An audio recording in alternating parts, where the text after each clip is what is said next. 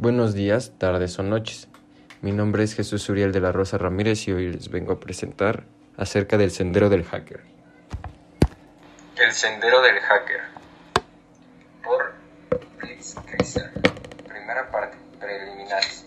Jefe de policía, espera un momento, ¿estás diciéndome que el sujeto robó al banco 300 mil dólares sin usar un solo arma, sin recurrir a la evidencia y sin siquiera representar, representarse físicamente al banco? Y que además nadie supo de los sucesos hasta dos días después. ¿Eso me estás diciendo en verbe? Asistente, sí señor. Jefe de policía. ¿Y qué demonios es este tipo? ¿Es una especie de fantasma, un supervillano con poderes especiales o qué? No señor, es un hacker. Advertencia del autor. Yo, Prinsky, no me hago responsable del mal uso de la información aquí expuesta, ya que la publicación es tan solo de fines informativos, didácticos o inclusive de entretenimiento, pero este es un documento de divulgación así de simple.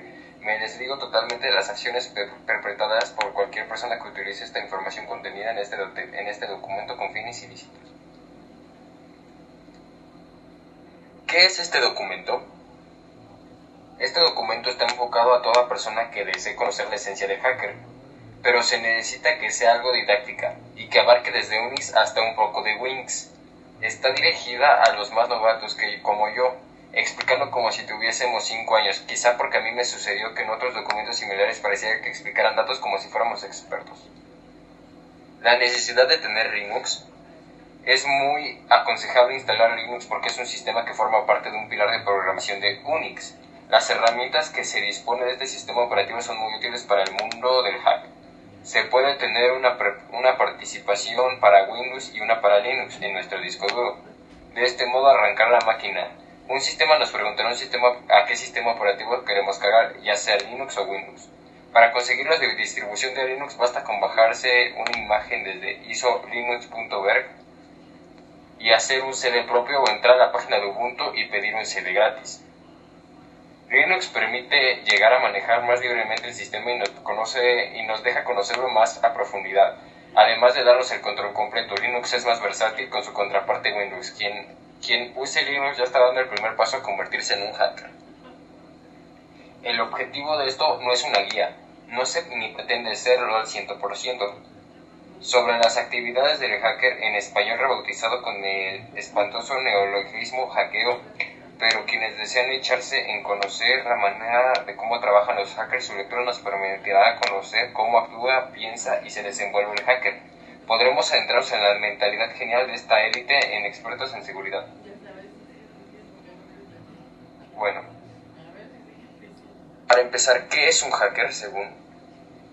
En sus orígenes la palabra hacker se definía como un aficionado a los computadores, describió un usuario totalmente cautivado por la programación y las tecnologías informáticas. En la década de los 80 con la llegada de las computadoras personales o PCs y las redes de acceso remoto, este término adquirió una connotación peyorativa y comenzó a usarse para denominar a cualquier persona que se conecte a una red para invadir subrepresientamente una o varias computadoras con la finalidad de consultar, robar, alterar los programas o los datos almacenados en las mismas.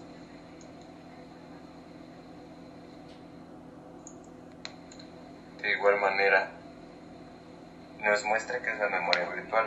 Memoria grande y lineal. Un programa en una máquina de 32 bits puede acceder y redireccionar en un rango de 4 GB en una máquina de solo 4 MB de RAM. El multitare o el multitasking cadena de programa con su propia idea de la memoria propia, idea de su contenido habiendo más memorias. Los multiusuarios son más de una persona que usan una máquina al mismo tiempo. Permite compartir diapositivos como disco, dispositivos como disco duro entre una red de máquina eh, entre una red de máquina. También nos habla acerca de la búsqueda de, de información sobre un hacker. Tiene que ser una cautelosa búsqueda del sistema y recopilación de información que es importante para ponerse a experimentar. En empresas nos habla sobre la dirección física de la empresa, el contrato técnico y los servidores de nombre. En contacto administrativo el nombre, correo, teléfono y fax. el contacto técnico en caso de ser necesario por un, error, por un error en su página y el contacto de facturación igualmente se consulta en un correo técnico. También nos habla acerca de la ingeniería social. Atacando a lo personal, la ingeniería social ha permitido las mayores estafas en la red. En ocasiones una llamada telefónica fingiendo ser un técnico o una oportuna visita a la empresa. Para atacar al personal se pueden usar técnicas agresivas. Es decir, es necesario cifrar todo para no tener complicaciones en un futuro. Las redes son el conjunto de técnicas, conexiones físicas y programas informáticos que son utilizados para conceptos de dos o más computadoras. Un hardware de red existe en dos dimensiones para usarse como clasificación y que sobresalen por su importancia en la tecnología de transmisión y la escala. La escala por medio se califica entre LAN, MAN y WAN.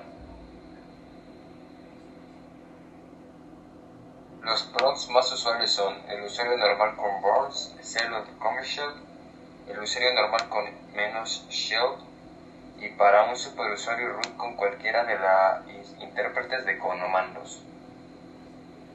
Un C-shell es similar a un board y un board es el estándar que tiene gran facilidad de uso en la programación.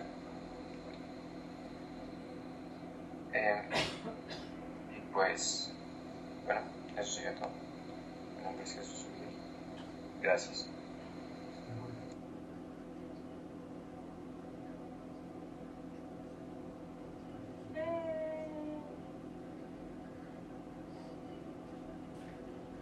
Sí, sí, te grito.